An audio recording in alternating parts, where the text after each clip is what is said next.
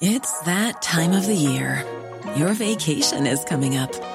You can already hear the beach waves, feel the warm breeze, relax, and think about work. You really, really want it all to work out while you're away. Monday.com gives you and the team that peace of mind. When all work is on one platform and everyone's in sync, things just flow wherever you are. Tap the banner to go to Monday.com.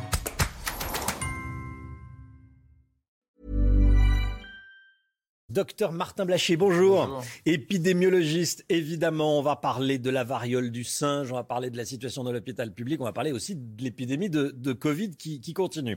Hier, la Haute Autorité de Santé a recommandé la vaccination des personnes les plus faibles à partir de l'automne prochain. Quel est votre commentaire? Qu'est-ce que vous vous recommandez? Il y a trois scénarios hein, qui ont été faits par la. Elle se positionne sur celui-là, mais en fonction de ce qui se passera à l'automne, soit ce sont les immunodéprimés qui devront avoir un deuxième rappel, soit c'est les 20% de gens fragiles, essentiellement les gens de plus de 65 ans, soit c'est la population générale s'il émerge un variant euh, qui est plus virulent, comme ils disent. Pour l'instant, ce qui est le plus probable, c'est le deuxième scénario, c'est-à-dire la population des plus de 65 ans. Ça dépend beaucoup de l'immunité, c'est-à-dire comment l'immunité elle va baisser après le rappel qu'on a, qu'on a déjà eu. Donc je pense qu'effectivement, en tout cas, moi j'ai trouvé les recommandations bien équilibrées. Je pense qu'effectivement, mm. c'est ce scénario-là qui l'emportera. Parmi les signes de, fragilité, je notais euh, problème psychiatrique? Oui, Obésité. Euh, il, y a, tout un tas de, de, maladies en fait. Mm. Quand vous avez une maladie grave, vous êtes plus fragile et effectivement, vous devez être protégé plus que les autres. C'est cette fameuse population vulnérable dont on parle depuis deux ans la protection qu'offre le vaccin contre les cas graves baisse de 60 à 80% au bout de 4 mois, euh, selon une étude britannique. Euh, ça veut dire euh, une année faisant 12 mois qu'il va falloir se faire vacciner trois fois par an?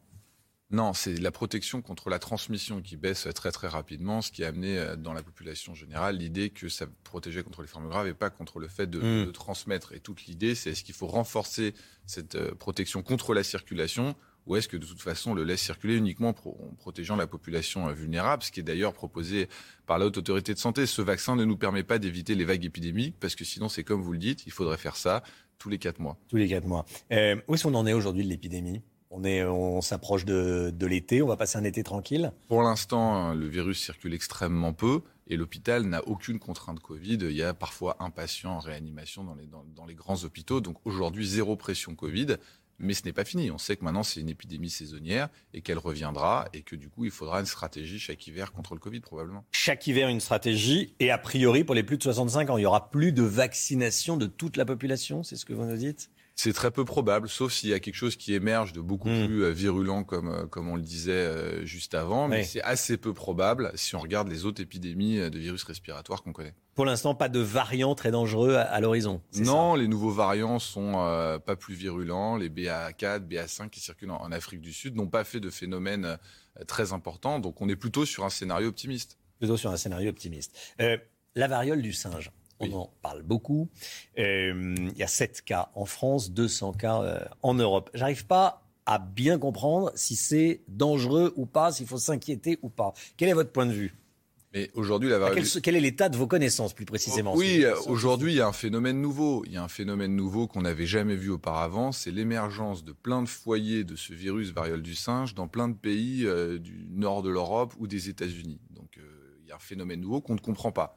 Donc c'est comme on dit, c'est bizarre. Il y a quelque chose de bizarre qu'on ne comprend pas. Une transmission interhumaine qu'on est en train d'étudier. Euh, grave non.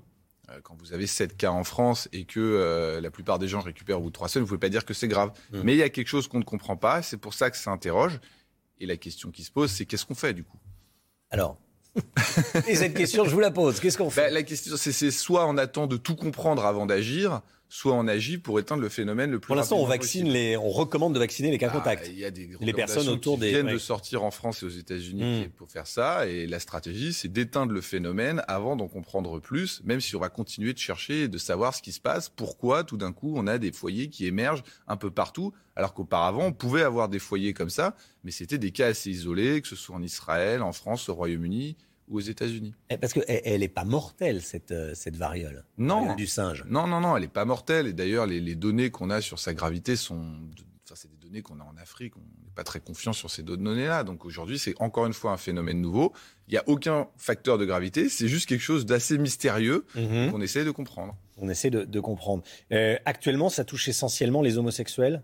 Alors, on est, ce qu'on fait pour comprendre, c'est qu'on étudie les cas où ça s'est passé d'une personne à l'autre. Et il s'avère que sur ces premières études, c'est essentiellement des gens, effectivement, qui ont eu des rapports avec d'autres hommes. Donc, c'est dans ce contact-là, visiblement, le virus est passé d'une personne à l'autre. Encore une fois, cette transmission interhumaine est quelque chose aussi d'assez nouveau. Et la transmission euh, se fait, euh, elle, se pratique comment? C'est-à-dire que c'est, c'est, euh, sont des liquides, c'est ça? Alors, en fait, c'est une maladie. Vous avez, vous avez des vésicules, c'est une espèce mhm. de, grosse varicelle, essentiellement sur le visage et sur la paume des pieds et des mains.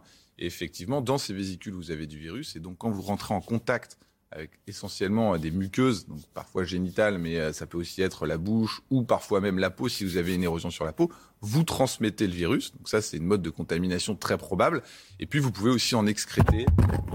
Ah bah, en fait, on a compris. Vous pouvez aussi en excréter par les voies respiratoires, un peu comme ce qu'on disait sur le Covid, mais c'est probablement pas le mode de transmission euh, principal. Ça veut dire que la, transmission est, est compliquée la transmission, un contact, rapproché. très rapproché, mais c'est pour ça. Et alors l'autre particularité aussi, c'est que tout le monde développe des symptômes. Vous n'avez pas du tout cette espèce de côté euh, où on transmet sans le savoir que vous pouviez avoir dans le Covid. Donc ça n'a rien à voir avec mm. le Covid. Et je pense que c'est la principale information. Ça n'a aucun rapport.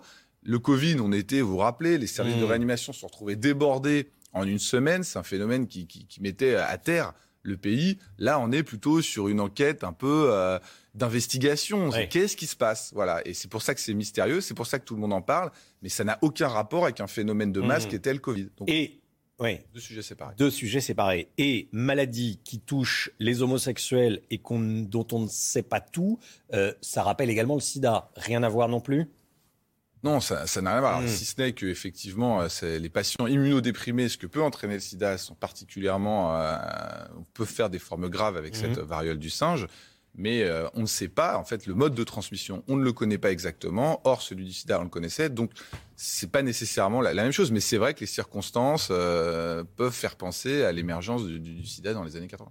Je voulais qu'on parle également de l'hôpital public avec vous, des services d'urgence sont obligés de filtrer les patients la nuit. C'est le cas à Bordeaux. C'est CHU de Bordeaux, il faut appeler le 15 avant d'aller euh, aux urgences parce que euh, il manque du, personnel.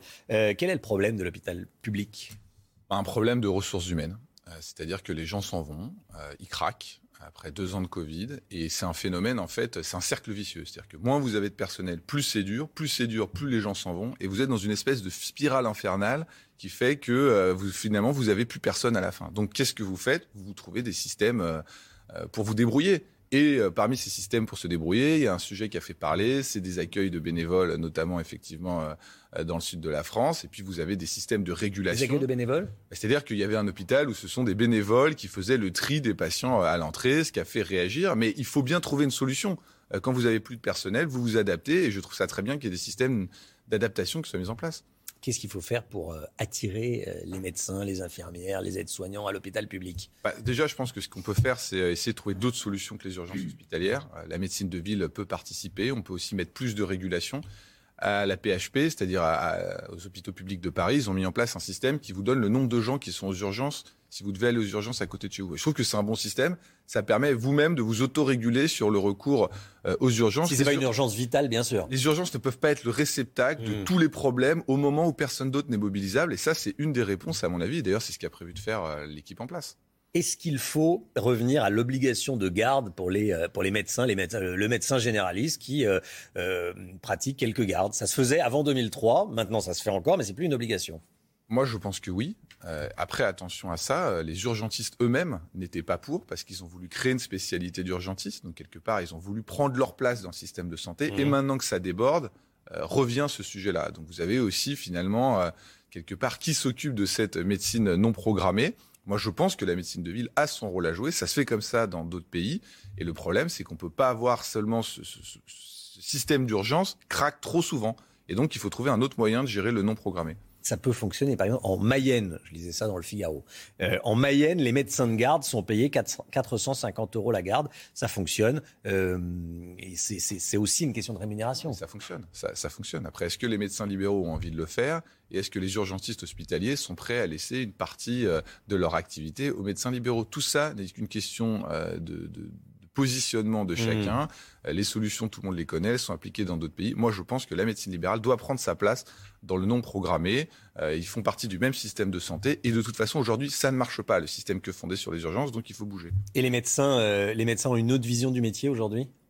Ah bah tout change. en fait, le concept de tenir sur un statut d'exception la vocation, c'est en train d'être remplacé par une génération qui veut un équilibre de vie. Donc forcément, vous avez tout qui doit s'adapter. À l'hôpital, il faut revenir sur quelque chose de plus standard dans, la gestion des carrières. Et en ville, ça peut plus être des gens isolés qui sont le socle euh, d'un territoire. Ça doit être des équipes qui se répartissent. Donc il faut moderniser la façon euh, de travailler. C'est ce que veulent les jeunes générations.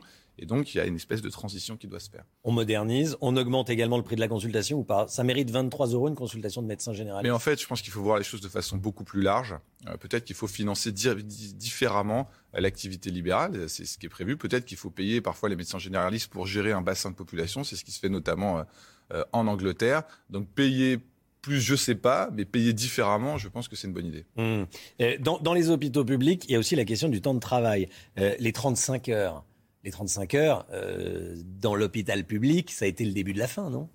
Moi, je suis pas un spécialiste de la gestion des, personnels à l'hôpital. Ce que je vois, c'est qu'il y a une crise de fond à l'hôpital et il y a quasiment une crise de sens. Donc, comme je vous dis, on est en train de changer de modèle.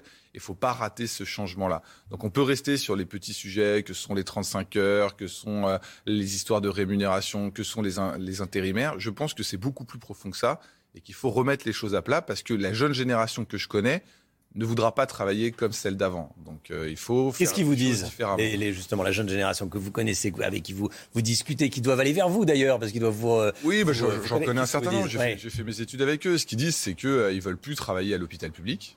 que ça ne fonctionne pas, que ça fonctionne mieux dans le privé et que cette espèce d'exercice à l'ancienne ça ne leur convient plus. Donc, ils ont envie de travailler différemment, ils ont envie de travailler en équipe, ils ont envie d'avoir une vie privée à côté de, leur vie à l'hôpital. Et donc, euh, on sent qu'il y a une appétence pour quelque chose de totalement différent. C'est vrai à, l'hôpital, c'est vrai également pour aller euh, travailler dans, les, dans ce qu'on appelle les, déserts médicaux. Ils veulent plus aller non plus à la, à la campagne, ça aussi. Oui, mais euh, ça, ça c'est encore cette fausse idée qu'on va restaurer le médecin de campagne, qui va tout gérer tout seul. On n'est même plus dans la même médecine, on est dans une médecine de spécialité, on est dans une médecine qui se gère plus comme avant. Donc, il faut accepter d'aller vers un nouveau modèle et pas de dire il faut remettre le petit médecin de campagne comme on l'aimait euh, dans chaque village. C'est quelque chose qui n'arrivera pas. Donc essayons d'aller de l'avant. Et aller de l'avant, ça passe par quoi? Par la télémédecine? Par la télémédecine, mais aussi par euh, des médecins qui se mettent ensemble euh, dans un petit centre urbain quand même, parce qu'ils ont besoin d'avoir une vie autour, et puis potentiellement sur le fait que des patients acceptent parfois de se déplacer pour aller voir le centre médical le plus proche. Euh, donc euh, voilà, c'est ça. Il va falloir s'y faire et tout le monde s'y fera finalement. Martin Blachier, épidémiologiste. On a parlé du Covid, on a parlé de la variole du singe, qu'on va suivre, hein, la variole du ah singe. Ah oui, oui, c'est quelque chose qui va évoluer parce qu'on va en apprendre des nouvelles choses, parce qu'il y a quelque chose qu'on ne comprend pas. Donc il y a un élément qui nous manque et on va sans doute le découvrir. Quand un médecin ne comprend pas, ça inquiète. Mais euh, on espère qu'il va finir par comprendre. Toujours être honnête. Toujours être honnête, effectivement. Il est 8h29. Merci beaucoup, Martin Blachier, d'être venu nous voir ce matin sur le plateau de la matinale. 8h29. On se retrouve dans quelques instants.